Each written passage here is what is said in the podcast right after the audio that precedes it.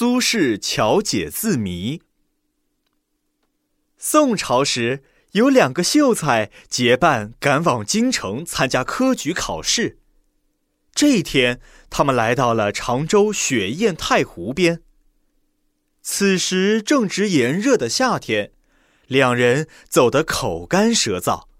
抬头一看，只见前面不远处有一片桃林。顿时心里高兴了起来，又有了力气，于是打算走上前去摘几个桃子解解渴。正巧从桃林里走出了一位年过花甲的老农，两位秀才便对老农说明了他们的来意。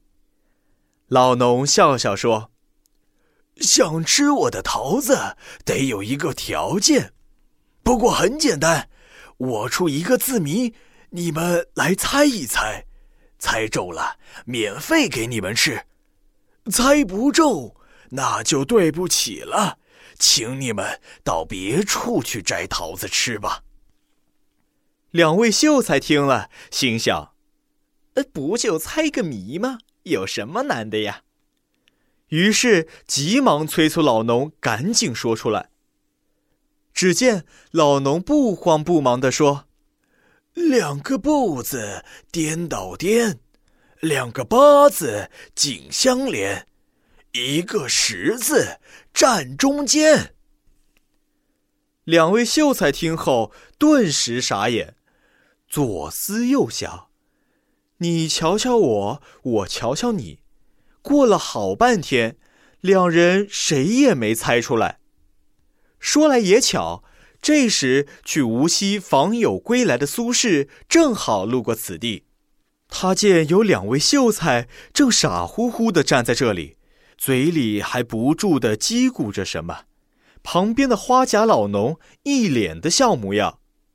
苏轼走上前一问，才知原委，于是便说：“这有什么难的？你们听着，我也出个字谜，谜底与老张的字谜。”是同一个字，上看像个不，下看还是个不，不是不上就是不下。老农听了连连点头，说：“对对，答得好，答得好，不知先生高姓大名？”苏轼这才自报了姓名。老农顿时敬仰万分地说：“原来您就是为常州老百姓做了许多好事的苏学士啊！您快请吃桃，吃桃。”两位秀才羞愧难当，正要转身离去，被老农喊住了，笑着请他们一同来吃桃子。两位秀才赶紧向苏轼作揖感谢。苏轼这才揭开了谜底，原来是我们天天要吃的米呀。